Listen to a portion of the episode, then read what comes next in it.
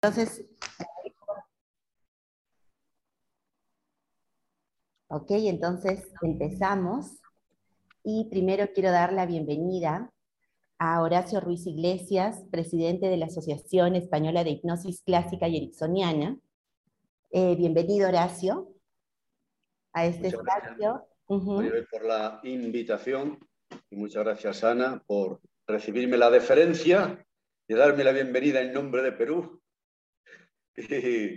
Y, desde España mi agradecimiento para, por, por este detalle tan bonito de poder hablar de estos temas, divulgarlo, enriquecernos mutuamente, vernos, saludarnos. Por todo doy las gracias. Muchas gracias, Horacio. Muchas gracias por estar acá. Y muchas gracias también a Anita, Ana Franta, que es facilitadora de hipnosis y procesos de cambio, trabajando muy de la mano junto con Horacio, ¿no? Bienvenida, Anita. Muchas gracias, Maribel. Como dice Horacio, gracias por, por pensar en nosotros, por, por esta reunión y sobre todo por porque es llevar este conocimiento a, a, toda la gente para que sepa, ¿no? O sea, realmente qué es y, y cómo le sirve esta herramienta, ¿no? Eso es lo más importante, que la gente sepa la, las bondades del hipnosis. Exacto, bueno, ¿y quién más que pensar de todas maneras en Horacio con tantos años de experiencia en el tema de hipnosis y que justamente ahora nos va a poder aclarar un poquito más de qué se trata la hipnosis, la hipnosis clásica, la hipnosis ericksoniana, cuáles son sus usos terapéuticos, básicamente vamos a ver los usos terapéuticos de la hipnosis y entonces vamos a pasar con las preguntas para Horacio eh, en este momento. Gracias, Anita, también.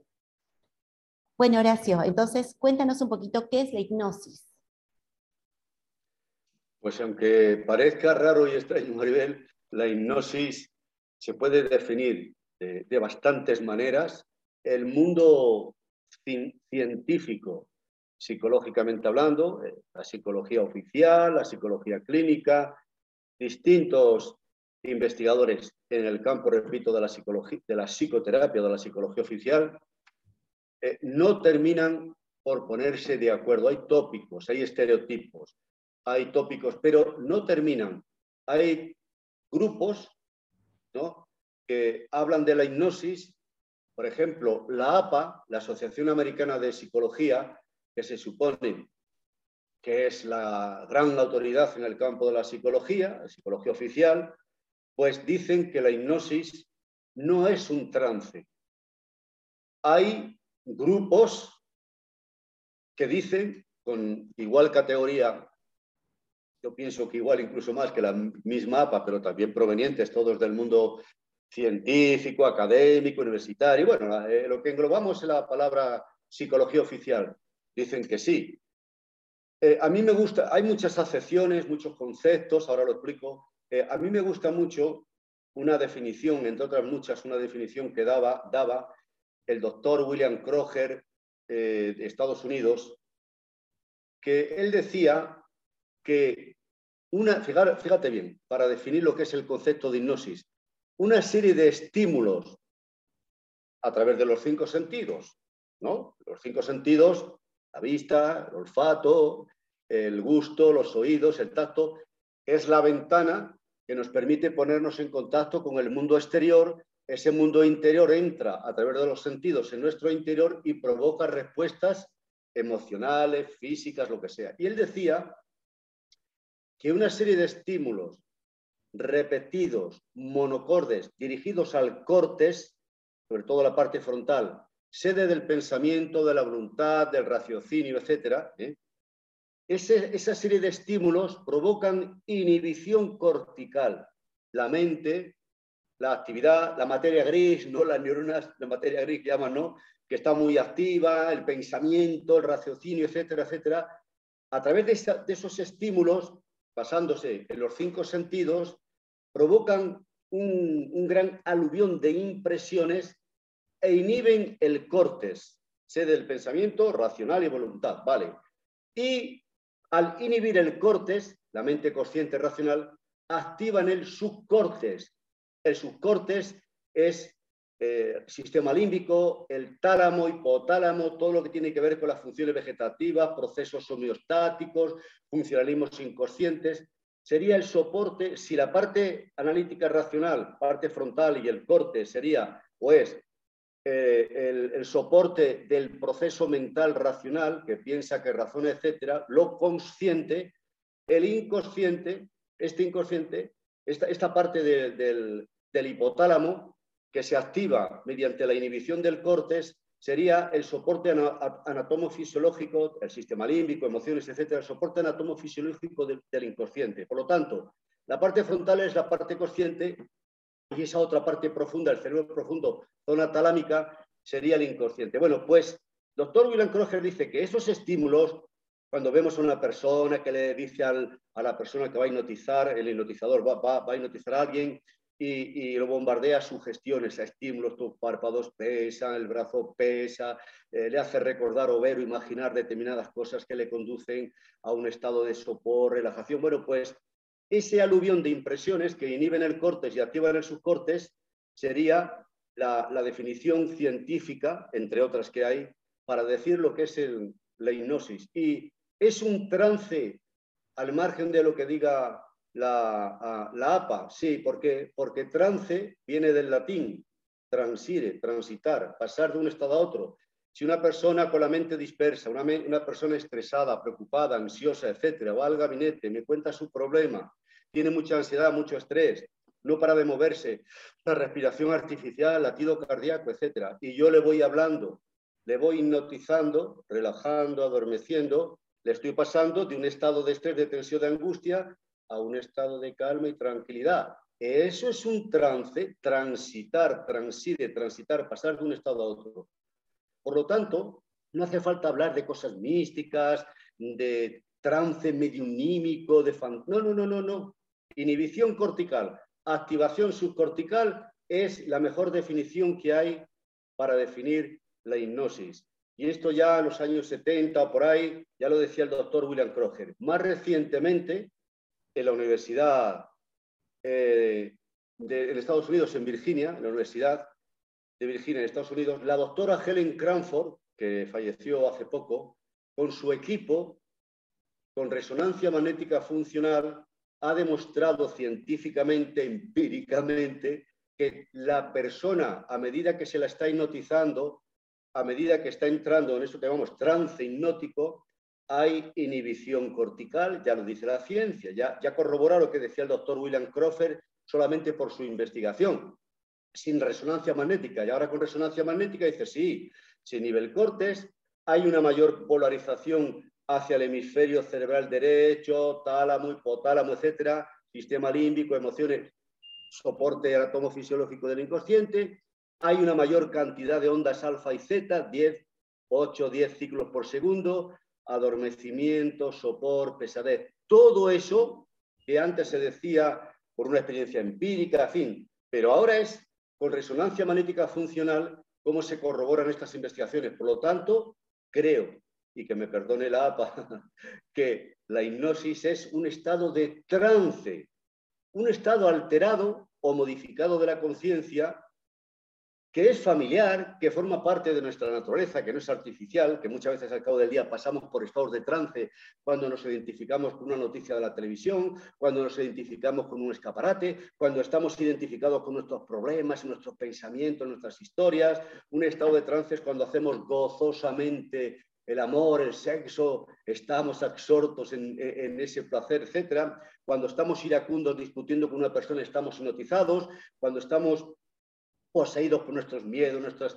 Estamos O sea, la hipnosis es todo, pero en estado de hipnosis terapéutica se busca un estado donde la conciencia tiene la particularidad, a nivel de la mente inconsciente, de realizar cosas que en estado habitual de pensamiento racional es más difícil hacerla, no tenemos tanto control. Aparte, eh, ya, ya hablaremos en profundidad a medida que, tú me hagas más preguntas y que Ana quiera decir alguna cosa al respecto, pero bueno, esta sería un poquito. Ya, sé, que, me enrollo mucho, pero es que tengo que dar una explicación mínima de por qué yo mantengo que es un verdadero trance empíricamente demostrado por la ciencia. Perfecto, definitivamente tu explicación siempre es eh, muy, muy interesante y este trance, Horacio, me gustaría que, que puedas explicarlo porque muchas personas sienten el temor de que al estar en un trance hipnótico, ellos no van a poder tener ningún control. Es más, hay muchas personas que se resisten a entrar en un trance hipnótico debido a que sienten que los van a dormir y que no saben qué va a pasar con ellos. Entonces, ese miedo al no saber qué va a pasar conmigo si estoy en hipnosis hace que se resistan. ¿Qué nos puedes decir sobre esto? Bueno, eh, dentro de... La, experiencia demuestra empíricamente que ninguna persona eh, que es típicamente hipnotizada, etcétera, ni tan siquiera un espectáculo que, que es una cosa como más truculenta y tal, y más espectacular para, para despertar un poco la curiosidad de la gente, para que la persona que se ofrece voluntaria para ser hipnotizada un poco histrónica, un poco exhibicionista, ¿no? tal, con, ser, con tal de tener su minutito de gloria, salir ahí, que le hagan alguna tontería, porque en el espectáculo te hacen un montón de payasadas, dicho con todo respeto, pero quiero decir tonterías y bobadas, ¿no? Eh, la gente se ofrece voluntaria. Y aún así, eh, mm, nunca jamás en la historia de la hipnosis eh, se ha podido demostrar que en estado de hipnosis se le lleve a una persona a realizar una serie de actos a tener una serie de comportamientos en contra de su voluntad.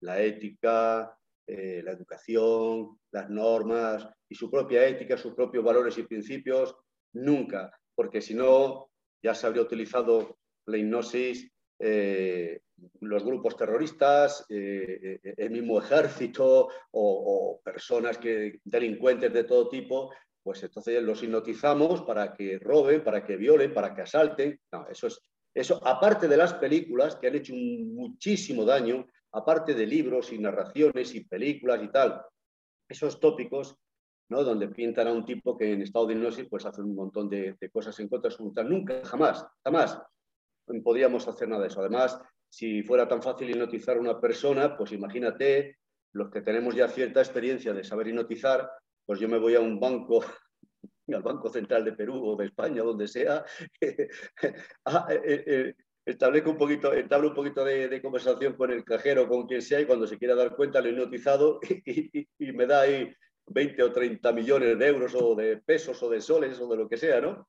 No, no, no, eso, son bobadas. Nunca, jamás, jamás, jamás. Los, tópicos sí te dicen que, pero nadie hará jamás, jamás nada que, atente contra su ética, su voluntad. Nunca. Ahora, eh, la condición humana es de elevada sugestionabilidad.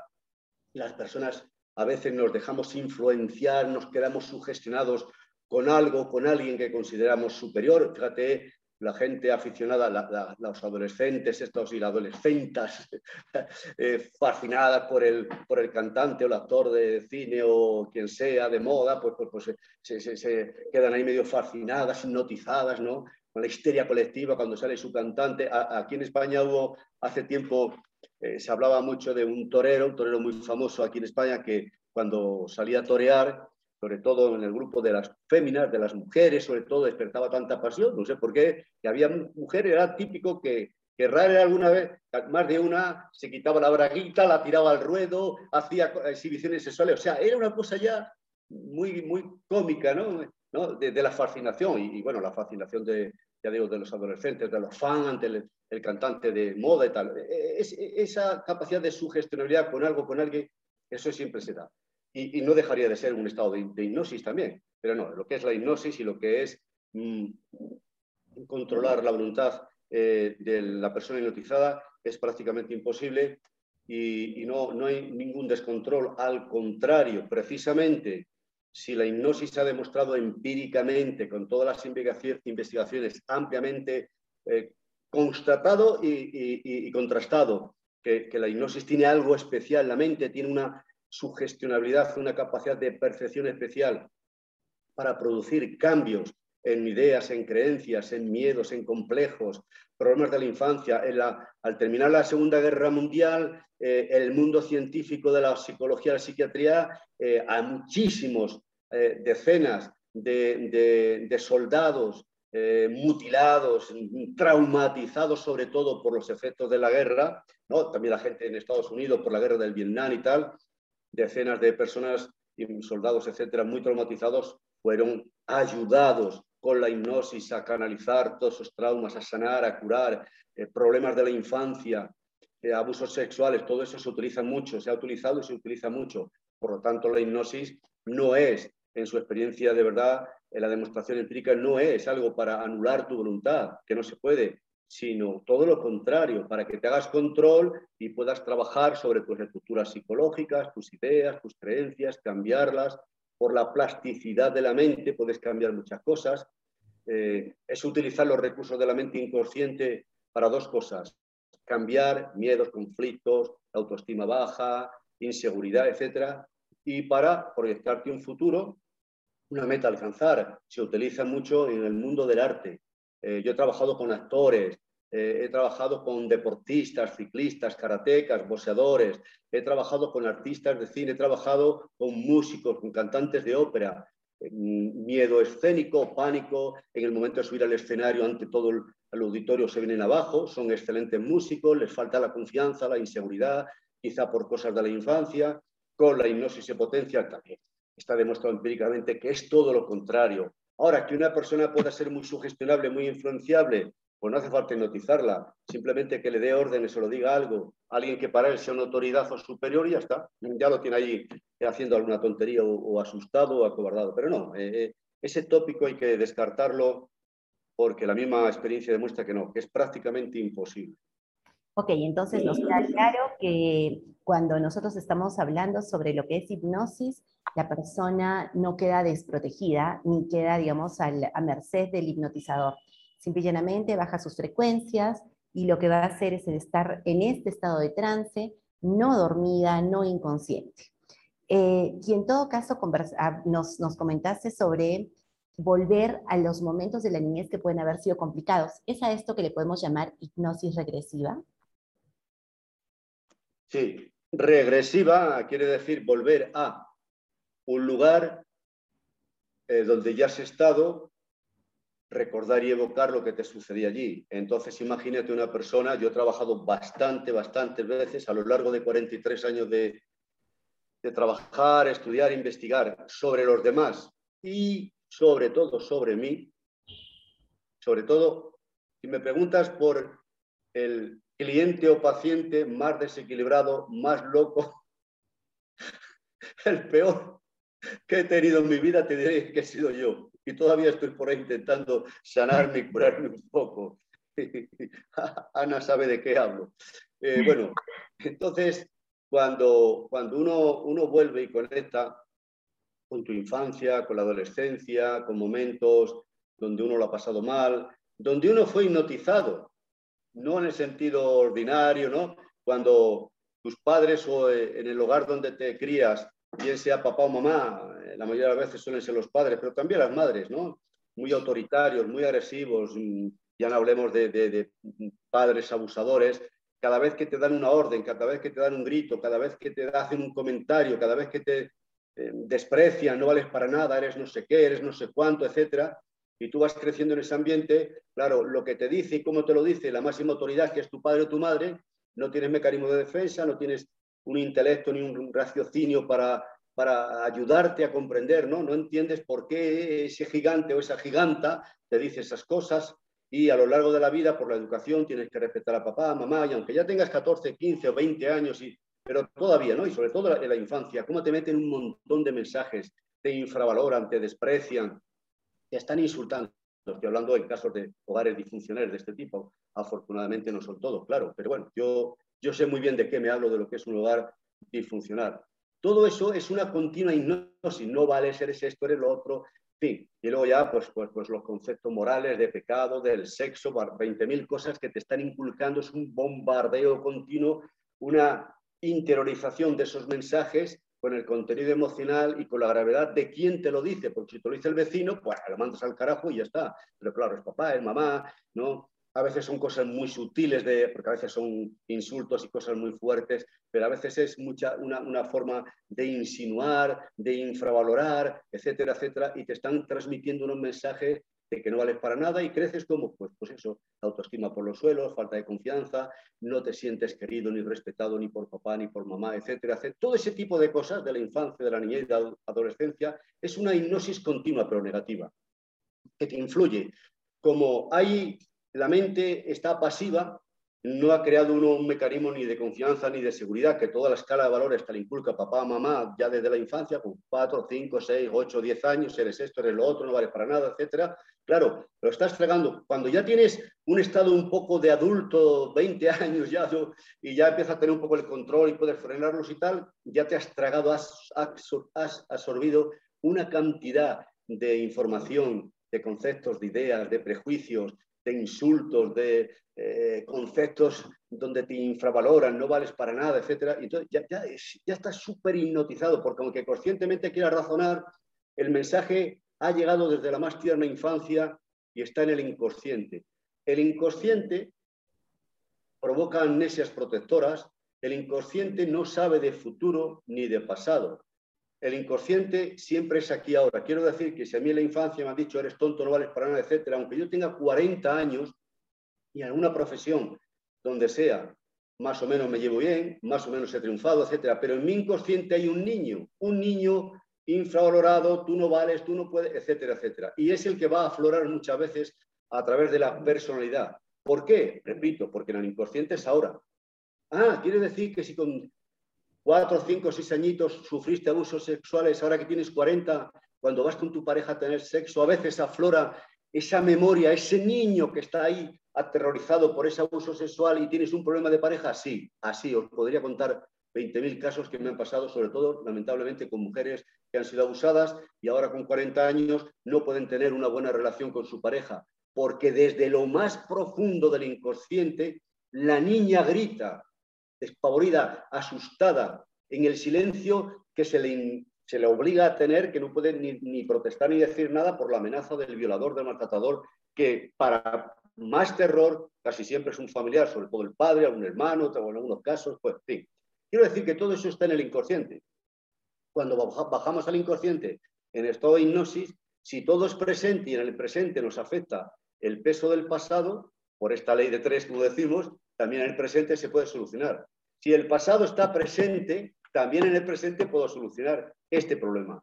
Y eso es lo que a veces, a veces, no siempre, hace que la hipnosis se presente casi casi como una especie de varita mágica, que ha conseguido lo que otras terapias más convencionales no consiguen, porque les faltaba el elemento de la hipnosis, el trance.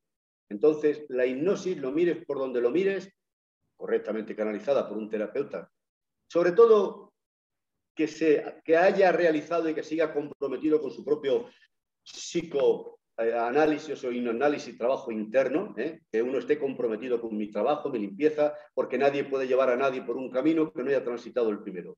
Si lo hacemos así, la hipnosis es un coadyuvante, no va a entrar en conflicto con el psicólogo cognitivo-conductual, con el sistémico, con la gestal, con lo psicodinámico, con la terapia estructural, con la terapia de Virginia Satir sistémica, nada, al contrario. Los estudios de metaanálisis, como hablábamos antes, demuestran que toda acción bajo el efecto de la hipnosis es más eficaz y más eficiente. No está en contradicción con nada, te va a ayudar. Y permite, la hipnosis es, como decían algunos por ahí, la llave que me permite abrir la puerta del inconsciente para entrar. Y en el inconsciente está todo. El problema, los miedos, el diablo y, Dios también, y la solución, ¿no? para hablar psicológicamente, simbólicamente. Ahí está todo. El, 100% de nuestra psique se dice que un 90, 90 y tantos por ciento es inconsciente en sus distintos niveles.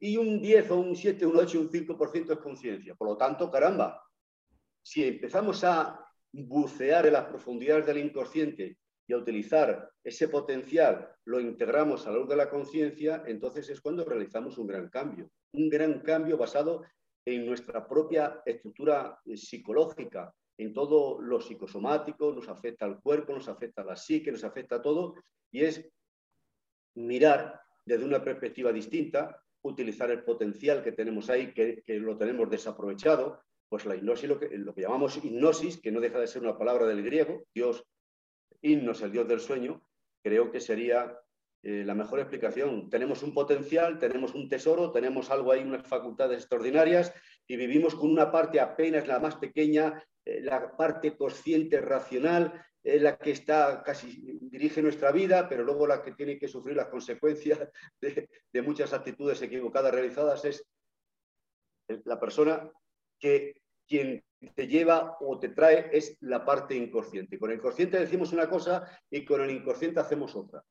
Exacto. Horacio, eh, cuéntanos un poquito eh, sobre... Anita, perdóname, ibas a, comentarnos algo. Sí, sí, quería comentarles que justamente es eso, ¿no? O sea, muchas personas piensan que regresar es irse a la vida pasada nada más. Y como dice Horacio, o sea, más del 90% es inconsciente. Entonces, tu inconsciente en un, en un estado de hipnosis vas a ver qué es lo que más necesitas, hacia dónde tienes que regresar si tienes que regresar a tu adolescencia, a tu infancia o de repente a una vida anterior. O sea, eso es, depende qué es lo que requieras, qué es lo que necesite tu propio inconsciente, que es el sabio, ¿no? El sabio que está ahí donde, donde hay que curar. Entonces, hacer una regresión puede ser irme a un año anterior o hasta la infancia, ¿no? O quién sabe, a una o, a, algunas vidas anteriores. Solamente quería hacer esa, esa precisión. Genial, Anita, y te agradezco mucho esa precisión porque es justamente una de las grandes dudas que tenemos muchas personas, ¿no? Eh, porque se, digamos, se habla mucho de la hipnosis regresiva como solo la capacidad de ir a otras vidas, o como solo, lo, perdón, más que la capacidad, la posibilidad de ir a otras vidas. Y entonces ya Horacio nos acaba de explicar claramente que la hipnosis regresiva básicamente, como dice Sanita también, es poder regresar hace un año, tal vez a la niñez, al momento de nuestra gestación, en fin, y entonces acá Horacio de repente nos puede contar un poquito si también puede ser a vidas pasadas y cómo es que esto se, se logra, ¿no? Bien, como bien ha indicado Ana, y me alegro de que lo haya dicho porque yo me, me he extendido demasiado el otro y se me ha olvidado al final de hablar del tema de la regresión. Eh, entonces, eh, siguiendo lo que, la indicación de lo que ya he explicado, sí. Ahora, hay, varias preguntas. Eh, ¿Y si no existen las vidas pasadas en el sentido ordinario que todos pensamos? ¿Sería posible? Entonces alguien racionalmente diría, no, no, no, si no existe no puede ser. Sin embargo, hay miles de personas, miles de personas en distintas latitudes, en distintas épocas, ahora con la hipnosis, pero antes con otras técnicas o con lo que sea, que eh, dicen recordar vidas anteriores. Eh, si lo están viviendo como una vida anterior, ¿quién soy yo desde fuera si no lo he experimentado nunca? Porque si lo he experimentado no lo discuto, lo sé que es verdad y se acabó. Pero la, la persona que discute, ¿no? que niegan la realidad de vidas anteriores, si no lo he vivido yo, no puedo discutir, pero si hay 20.000 personas a través del tiempo y el espacio, como acabo de decir, que sí, que dan testimonio. Y además, además muchas veces ese tipo de experiencias de supuestas vidas pasadas, porque cuando la persona está en trance, es, es, como, si, como si lo estuviera interpretando de nuevo. Hay gente que lo vive de tal manera que, que yo tenido una persona que entró en una supuesta vida anterior, en la época de los templarios, aquí en Europa, y él era un caballero templario, etc. Y me, y me hablaba, de repente, eh, la hipnosis, se ve envuelto en una batalla, una pelea con, contra los moros, contra los islámicos, ¿no? El Islam contra la cristiandad, ¿no? Por Jerusalén, luchando por Jerusalén, la tierra sagrada, etc. ¿no? Y él me hablaba en un momento que hasta mm, sentía hasta el olor del sudor, de la ropa, esa ropa que ellos iban peleando, la sangre, o sea, ya no solamente el escenario de lo que veía, sino hasta estos pequeños detalles, hasta el sudor mm, que experimentaba él en la batalla, me lo, estaba contando, con un, realismo bestial tremendo. Y a través de las cosas que le pasaban, las heridas que tenía, etcétera, pues pudimos confrontar ciertas situaciones trasladadas en tiempo y espacio en escenario a cosas que le sucedían ahora. Ahora no iba con una espada, etcétera, etcétera, pero se había envuelto en muchas batallas, en muchos pleitos, había personas que le querían hacer mucho daño por cuestiones eh, comerciales del trabajo, de una empresa, en fin. Quitando esos detalles, eh, parece que estaba reviviendo situaciones parecidas, un grupo de personas que iban a acabar con él, no tanto físicamente, pero sí en su negocio, arruinar su vida, desprestigiarlo. Y él dice que el sabor psicológico de rabia, de impotencia, de saber que hay fuerzas tremendas que vienen a por ti, que era muy parecido, ¿no? Bueno, pero esa persona al principio me decía a mí que él no creía en la reencarnación. Y yo tengo la experiencia, y cualquiera que, que nos esté viendo o escuchando, si tiene experiencia de regresiones, sabe que no se necesita creer en la reencarnación, en el sentido ordinario que todos más o menos pensamos lo que es la reencarnación, no se necesita creer en la reencarnación.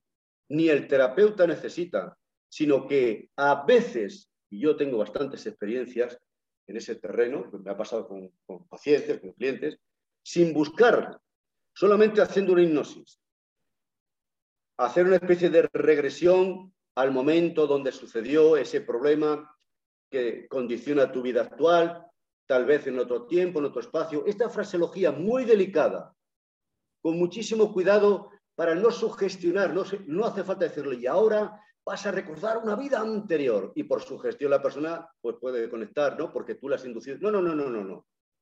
La persona puede ser escéptica, yo puedo ser escéptico, no le doy idea de vidas anteriores. No, no, no, solamente concéntrate, voy a contar del 10 al 0 cuando ya está la persona hipnotizada, cualquier otra fraseología que se puede utilizar. Cuando llega al cero, todo se enfocará, verás lo que tengas que ver, recordarás lo que tengas que recordar, aquello que está afectando tu vida ahora, quizá tenga una causa en el pasado. Esta, estas palabras, estos constructos, estas ideas, estos conceptos un poco en el aire, que no concretizan nada verbalmente, pero que sugieren, inspiran. Y de repente la persona se ve en medio de una batalla eh, como, como si estuviera viendo un sueño real donde está totalmente inmersa, eh, peleando como un caballero templario. ¿Me quiere decir a mí, el más escéptico de los escépticos, cómo es posible que la mente sea capaz de inventarse todo un psicodrama, todo un escenario que te sitúe allí, que tú estés allí, hasta huelas el sudor, percibas hasta la sangre, el terror, el pánico, el miedo, todo. Eh, eh, si no es una vida anterior, ¿qué es? Ah, hay muchas teorías. Criptoamnesia. Criptoamnesia quiere decir que las experiencias que uno vive la primera, eh, los primeros tiempos, la primera edad, luego un montón de, historias que te van sucediendo, historias que te narran, la televisión, películas, van, toda esa información va llegando al nene, al nene, al niño de 4, 5, 6, 8, 10 añitos, pon esa información hoy en día a través de los ordenadores, 20.000 imágenes, 20.000 impresiones, y un día cuando tienes 50 o 60 años, en estado de hipnosis, todo eso aflora y sale fuera, ves muchas de esas historias, batallas configuradas como una especie de psicodrama, como si el inconsciente hubiera creado con todo ese material que tú le has metido a lo largo de los años una especie de película. Y entonces te lo proyecta. Y dice, ah, una vida pasada. Y alguien, el escéptico, dirá, no, es criptoamnesia, fabulación, una invención del inconsciente. Ah, ¿y qué más me da a mí que sea una vida anterior en cuanto a considerarlo como fantástico al simple hecho de que haya algo o alguien, una instancia psíquica en tu inconsciente que ha cogido el material que tú has ido almacenando a lo largo de tu vida y ha creado una película. No deja de ser igual de fantástico. ¿Qué más da? Lo importante es que aquí dentro hay algo o alguien que me conoce a mí más que yo mismo, que sabe más que mi consciente y que todo lo que sale, como decía el sabio griego, Nada puede salir de la mente que no haya entrado antes a, través de la ventana de los sentidos. Por lo tanto, yo llevo a una persona a ir profundizando, a buscar el eje de su búsqueda personal, céntrate en el eje de tu búsqueda personal, vete al pasado, le pido a tu inconsciente que te permita recordar lo que tengas que recordar, etcétera, etcétera, y lo que salga lo tomo literalmente. Jung decía, Carl Gustav Jung decía, tan real es un ladrón como un fantasma para el hombre que teme a ambos. A mí, mi inconsciente, me sumerge en una experiencia donde yo soy el personaje, no sé qué, y lo vivo como si fuera real, psicológicamente hablando, porque va a dar una respuesta a mis inquietudes. Así es que de, ese tipo de cosas que alguna vez hemos hablado en profundidad, Ana y yo, si hay algún detallito, seguramente que me estoy olvidando, Ana, eres tan amable de, de ampliar lo que acabo de decir del útero materno, las experiencias intrauterinas, eh, experiencias cuando el niño está en, el útero materno o, cosas de vidas pasadas, algunas cositas que hemos hablado. Si quieres comentar algo. Bueno, realmente, como decía hace un momento, ¿no? en el inconsciente hay guardadas tantas cosas ¿no? que, que necesitamos sacar. A veces, como dice Horacio, no necesariamente puede ser una vida pasada, puede ser una conexión con algún arquetipo que, que, que existe y con el cual yo me conecto por alguna necesidad eh, de, sanar, de curar, experiencias en el vientre, ¿no? experiencias que quedan impregnadas en, la memoria del, bebé, y incluso sueños, ¿no? O sea, porque pueda que algún sueño repetitivo que yo tengo ahí, que no, que no he procesado, que no he entendido, que me está anunciando, entonces también puedo viajar ese sueño. Con Horacio en algún momento hemos hecho regresión, o sea, bueno, hemos ido, no, no regresión propiamente hecha, pero hemos ido a buscar qué significaba algún sueño que yo he tenido y lo, y lo he vivido, que también ya es una regresión porque el sueño fue anterior, ¿no? Claro, claro. Y, y, lo he vivido, o sea, y, y, parece mentira, pero es estar en el escenario, meterte en el sueño y poder experimentarlo, poder verlo. Y realmente cuando uno trata de darle un significado más de que, ah, no, ¿qué significa soñar con un lobo? ¿Qué significa soñar con, con este, una manzana, con un zapato, con lo que fuera? No, tú te das cuenta a veces, ¿no? que, como fue en mi caso, por ejemplo, que los símbolos que estaban ahí representaban mis propios miedos, mis propios temores. Entonces, eso es lo rico de la hipnosis, ¿no? Que te permite ir a ese espacio con el que no nos conectamos nunca, ¿no? Porque siempre estamos en la parte consciente, en la parte de la afuera, eh, requiriendo de, de cosas materiales, de cosas más superficiales, pero no nos damos ese tiempo de, de interiorizar y vernos dentro, ¿no? Que ese es el, lo que nos permite la hipnosis sea en una regresión al día de ayer o a, a la infancia o, o, a, o, antes, ¿no? Como dice Horacio. Eh, Anita, y con respecto a lo que dices, ¿no? Que puedes también estar efectivamente en el momento de repente de nuestra gestación, puede estar en otros momentos, podría también ser el transgeneracional.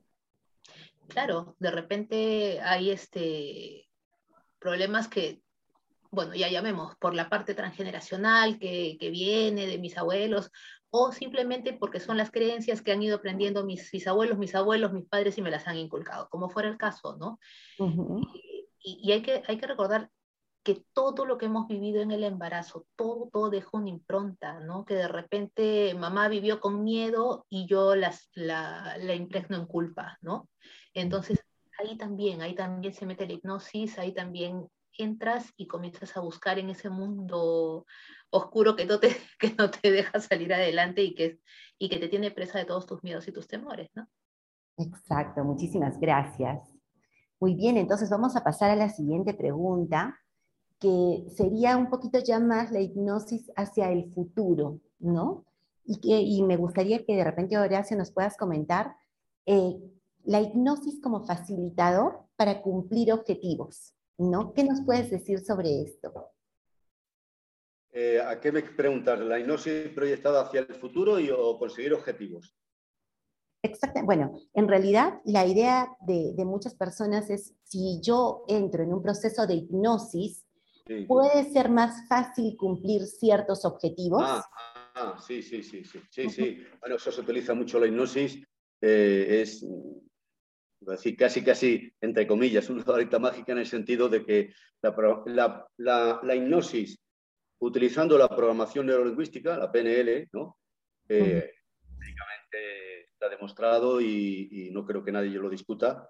Y bueno, mi experiencia, y yo también sé que la de Ana, y me imagino que la tuya también, en mayor nivel o menos, menos eh, depende del uso que estemos haciendo, pero sabemos que esto es una realidad psicológicamente hablando. La, la, tú mediante la hipnosis lo que estás es programando una persona hacia un futuro que puede ser una semana, un mes, un año, etc.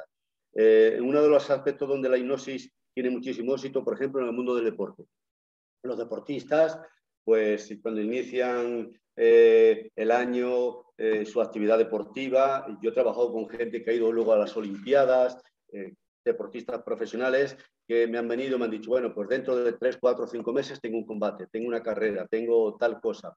Y con mucha antelación estamos haciendo hipnosis, estamos preparando a la persona, su mente, y estamos programándola para que se proyecte hacia un futuro hacia el cual se encamina día a día, poco a poco, donde vaya viendo en qué contexto, en qué lugar se va a desenvolver su actividad y allí se vea utilizando sus recursos, etc. Mediante la hipnosis y el tremendo poder de, de, confianza y seguridad que genera los estados de trance cuando uno conecta con esa parte de sí que tiene habilidad, que tiene capacidad, etcétera, donde se le hace incluso revivir éxitos del pasado, se traen al presente y desde el presente se proyectan hacia el futuro. Y esa capacidad plástica que tiene la mente de visualizar algo, proyectarse hacia el futuro, como cuando uno comienza el año, comienza tal y proyecta las vacaciones. Cuando llegue agosto o septiembre me iré de vacaciones a las Bahamas y ya se está uno imaginando la playa, las palmeras, el viaje, eh, eh, etcétera, tomando el sol o tomando un refresco, lo que sea. Bueno, se, imagina. Y eso o simplemente cuando uno está esperando a la persona amada ya se imagina que está con ella, que la besa, etcétera, etcétera, ¿no? Y, y hasta puede tener una, una excitación, una exaltación emocional y física y hasta sexual y todavía no está la persona ahí, ¿no? O cualquier cosa que uno proyecta algo que, que, va a tener que afrontar un reto, una situación de conflictividad donde sabe que lo va a pasar mal o tiene miedo de hacerlo y ya antes de que ocurra, con el poder de la mente te estás sugestionando y ya estás creando miedo, inseguridad, temblor. La mente utilizada a través de la hipnosis y de una técnica de la PNL, que ya la conocéis vosotras, que es la línea hacia el futuro, el puente hacia el futuro, o como queramos llamarle, la, ley de, la línea de la vida, pues haces que la persona en estado de hipnosis se proyecte. ¿A dónde? Al momento, al instante, donde va a ocurrir el evento que tú tengas que afrontar. Milton Harrison, gran maestro de la hipnosis clínica, ¿no? Eh, tenía unos métodos y unas técnicas muy particulares y uno de ellos que a mí me gusta mucho y lo hago bastante cada vez que puedo es que hago que la persona en estado de hipnosis, que es cuando se facilita esa mente, esa visualización, porque está muy activo el hemisferio derecho de la imaginación, creatividad, el izquierdo está inhibido, pero el derecho, imaginación, creatividad está muy suelto y entonces le dices que se proyecte y que se vea a través de una bola de cristal imaginaria, que se vea en un lugar, en un momento, en un contexto donde está desarrollando la actividad que tiene que, que, tiene que realizar, sea en el contexto laboral, sea una, eh, de cara a un examen que tiene que hacer para aprobar no sé qué o para que lo coloquen en un trabajo, una situación conflictiva que no sabe cómo resolverla, en estado de hipnosis se hace que modele, que genere una imagen grata a los ojos de su mente y se traslade en el tiempo y el espacio al lugar donde va a desarrollarse el examen o va a tener que afrontar esa situación. Y en estado de hipnosis y con el ejercicio de visualización puede verse, es decir, Tú estás programando como si fuera el GPS del coche. La explicación más simple. Tú programas el GPS de un coche y el coche te va a llevar a tal o cual sitio. Y te puedes despistar, pero vuelves y insistes y tarde o temprano te llevará. Entonces, la hipnosis sería, ¿no? Eso, que mm, el, el trance es el facilitador, sería como el GPS. Yo lo programo y me va a llevar a donde yo quiera. Claro, depende de la habilidad, depende de muchos factores, pero por poner un símil que podamos entender. Entonces, sí podemos programar hacia el futuro algo para que ocurra. Espera un segundito. Que tenía...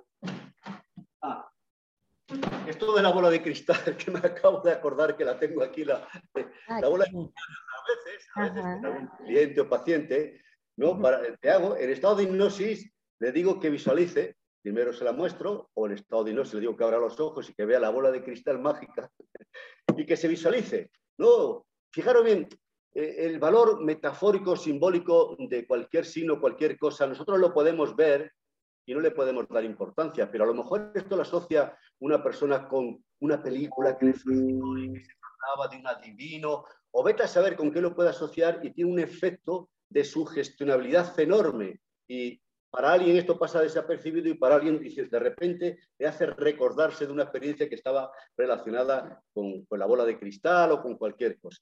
Todo eso, la imaginería, el trance hipnótico, a través de la programación neurolingüística, crear imágenes, verse en el lugar, qué haces, cómo lo haces, afrontar resistencias que van a salir, recursos que vas a utilizar. Es decir, lo que hemos dicho al principio, el potencial de la mente hace que tú lo utilices para que la persona sea capaz de crear imágenes dentro de una bola de cristal, una fantasía, para que el cerebro tenga esa grabación.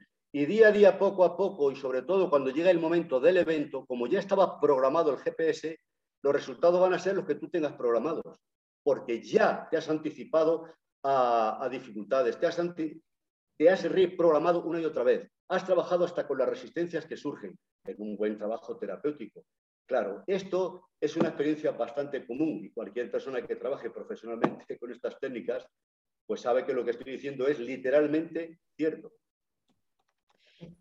Maribel, déjame, déjame acotar algo y es muy importante lo que dice Horacio, ¿no? Porque al proyectarnos con, unos con los ejercicios tan bonitos que hay, ¿no? O sea, tú, tú has hecho el curso con, con Horacio y de verdad hay técnicas muy bonitas, en general con la programación neurolingüística, que te permiten proyectarte, pero sobre todo te permiten revisar qué resistencias tienes para llegar a ese objetivo, ¿no? A esa meta. Entonces te permite trabajarlas y, de repente tener que hacer un, lo más seguro, ¿no? Tener que hacer un viaje al pasado para, para poder corregir y arreglar y proyectar tu futuro. Entonces, eso es lo más bonito de, de, proyectarse, de ir a, a, una meta, ¿no? Ver qué resistencia, ver qué me está dificultando, porque no solamente es levantarse y conectarse con el universo, o sea, hay que ver por qué es que yo no puedo avanzar, porque es que qué, qué factores me están limitando, ¿no? Entonces, eso es, esa es la acotación que quería hacer. Exacto, gracias Anita. Y justamente, eh, digamos, remarcando este, este tema, bueno, sabemos que podemos quedarnos nosotros horas conversando porque las experiencias que hemos tenido gracias a, toda esta magnífica enseñanza de Horacio en, en los cursos, eh, definitivamente nos da muchísimo, muchísimo material para hablar. Hemos hablado tal vez, no sé, un 1% de lo que sabemos que puede hacer la hipnosis, y de todas maneras quiero comprometerlos a los dos como para poder tener una nueva reunión para que las personas que están interesadas en el tema de la hipnosis puedan seguir conociendo cómo nos ayuda la hipnosis, tanto eh, como dice Anita, ¿no? Para poder marcar qué es lo que queremos para nuestro futuro, muchas veces tenemos primero que regresar a nuestro pasado, saber qué es lo que nos ha programado, desprogramarnos y continuar, ¿no? Eh, y bueno, justamente también voy a aprovechar este momento eh, para que Anita nos comente un poquito sobre los cursos, para que Anita nos comente un poquito sobre definitivamente este curso maravilloso, completo, eh, que están ustedes brindando sobre el tema de hipnosis, que ya después también vamos a, a darles esa posibilidad de poder ingresar a las personas que están interesadas porque lo están haciendo online, ¿no?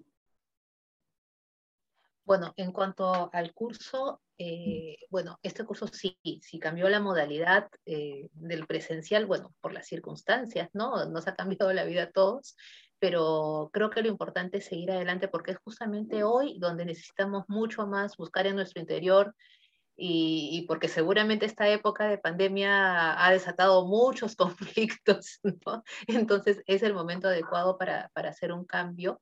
Eh, lo venimos haciendo vía online y claro, como la hipnosis requiere de práctica, eh, bueno, como lo hicimos en, acá en Lima, eh, con un fin de semana, un retiro para vivenciar todas esas técnicas, ¿no? Para poderlas practicar. bueno, a los que estén interesados, ahorita no tengo este año proyectado ya en, Lima un curso, pero bueno, si hay gente interesada, eso lo podemos revisar. Mi, WhatsApp de comunicación, este, 940-206-751, para, eh, ahí podemos este, detallar los informes. Y también me gustaría señalar que este curso, que es, son 60 horas, 60 horas, donde Horacio les enseña todo lo que es hipnosis técnica, la hipnosis clásica, la hipnosis ericksoniana, tiene una certificación de la Universidad Autónoma del Pacífico del Estado de Colima, México, ¿no? en calidad de diplomado, diplomado como practicante en hipnosis, eh, requiere del primer curso, porque son 60 horas adicionales. Un diplomado no es menos de 120 horas. Entonces, ya es una opción y una oportunidad para también tener algo ya mucho más formal de una, ¿no? Con una universidad. Por supuesto que nos va a facilitar también en nuestra labor terapéutica, ¿no? Si queremos este, eh, incorporar la, la, hipnosis como una herramienta. La hipnosis no está peleada con nada. Mira, nosotros hemos hecho algún por ahí y la hipnosis la incluyen en el yoga, eh, los dentistas, los médicos, eh, para, el, para preparación al parto, para el logro de objetivos. Es más, o sea, Horacio y yo hemos estado uniendo la astrología con la hipnosis y la PNL en, en estas últimas etapas. O sea, no está peleada con absolutamente nada. ¿Por qué? Porque es simplemente una herramienta que te ayuda a profundizar, a meterte en el inconsciente y a tener un trabajo mucho más efectivo. Entonces, para los que estén interesados, el contacto con mi WhatsApp y bueno, y ahí les daremos las, las siguientes fechas. Perfecto, muchísimas gracias. Yo quiero agradecerles infinitamente, Anita, Horacio. Eh, de todas maneras, los comprometo a seguir conversando. Este tema que, justamente mencionas, Anita, sobre el tema de, la medicina, cómo puede ayudar tanto como si una persona va a tener una operación, como para que esa operación eh, sea con una recuperación mucho más rápida, para que en la misma operación la persona de repente no tenga los sangrados que a veces tiene. Bueno, sabemos que hay miles de cosas, hemos estado horas de horas de horas en prácticas y en estudios con Horacio, y de hecho sabemos de, de toda la experiencia maravillosa, enriquecedora, y, y, que bueno, 45 minutos que más o menos es lo que hemos tenido, no es nada, no es nada para todo lo que realmente nos puede eh, ayudar a conocer un poquito más estas técnicas. Y entonces yo creo que una siguiente oportunidad vamos a, tener algunos otros temas. También las personas que se conecten nos pueden dejar eh, de repente en comentarios qué temas son los que les gustaría conocer para que lo podamos tocar. Sí, bueno. sobre todo, sobre todo en la parte de la salud, ¿no? En el tema oncológico. O sea, yo alguna vez he tenido que hacerme una operación, yo soy alérgica a los desinflamantes, no puedo tomar así nada, o sea, si no es medicado, y alguna vez he estado con, con Horacio acá en Lima, y Horacio he tenido que recurrir a la hipnosis para calmarme el dolor, y yo te aseguro, o sea, me ha calmado el dolor, he entrado a la cirugía, era menor, por supuesto, y después de ello no he tenido que tomar nada Nada. Para mí una maravilla, porque como te digo, soy muy alérgica, entonces este, en serio sirve, sirve muchísimo y ese es un aspecto muy desconocido de la hipnosis. Exacto, yo estoy convencida de ello de todas maneras. Horacio, cuéntanos cómo, cómo cerramos esto y por favor tu compromiso para una siguiente oportunidad.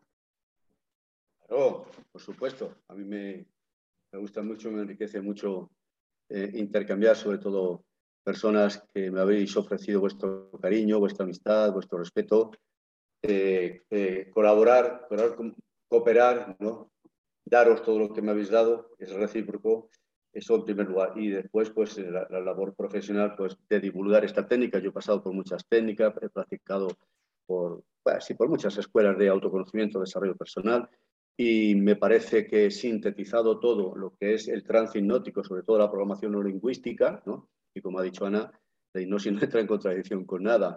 La medicina alopática en general, la psiquiatría, eh, oncología en cáncer, todo eso, eh, la hipnosis es el coadyuvante, te va a ayudar. alguien me decía, bueno, por los tópicos, por los estereotipos, esto de que si te hipnotizan y no sales del trance, ¿qué pasa? eso, aparte de que es imposible, pero no pasa nada. Lo peor que puede pasar con la hipnosis es que no te pase nada, porque hay personas tan que tienen tanto miedo inconsciente, tanto racionalismo que no se dejan hipnotizar, bueno, pues vale, pues no entras en trance hipnótico. Pero cualquier persona que se deje llevar un poquito, aunque solamente sea un poco de relajación, de calma, de interiorización, ya le va a ayudar.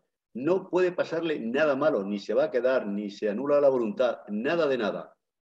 Si tú cooperas y colaboras y lo practicas con regularidad, ya he dicho que no es una varita mágica, practicas con regularidad, pues cualquier cosa que estés haciendo, hasta una pastilla que te estés tomando, la hipnosis te va a ayudar, porque la hipnosis es un estado de elevada relajación, etcétera, etcétera, y, además como hay una serie de fraseología que te va a llevar al inconsciente, que va a generar pensamientos positivos, etcétera, pues te va a ayudar. Lo mires como lo mires, siempre te va a ayudar y de gran ventaja no tiene efectos secundarios, no te puede perjudicar. Entonces, ¿qué más podemos pedir? Exacto, muy bien, Horacio. Entonces cerramos con esto. Definitivamente sabemos, como dices, que no hay efectos secundarios, que sí o sí te ayuda y que definitivamente solamente cuando uno lo experimenta puede ver lo maravilloso que, realmente es entrar en estos estados como para poder lograr, lograr objetivos, eh, dejar algunos miedos atrás, en fin. Bueno amigos, muchísimas gracias, muchísimas gracias de verdad por tu tiempo, Horacio, Anita, y nos vemos en una siguiente oportunidad. Muy bien, si Dios quiere y los meses son propicios, nos veremos. Muchas gracias. Que Dios quiera, necesito de, toda tu, de todo tu conocimiento maravilloso. Muchas gracias. Un abrazo para los dos. Gracias. Gracias. Chao, chao, nos vemos.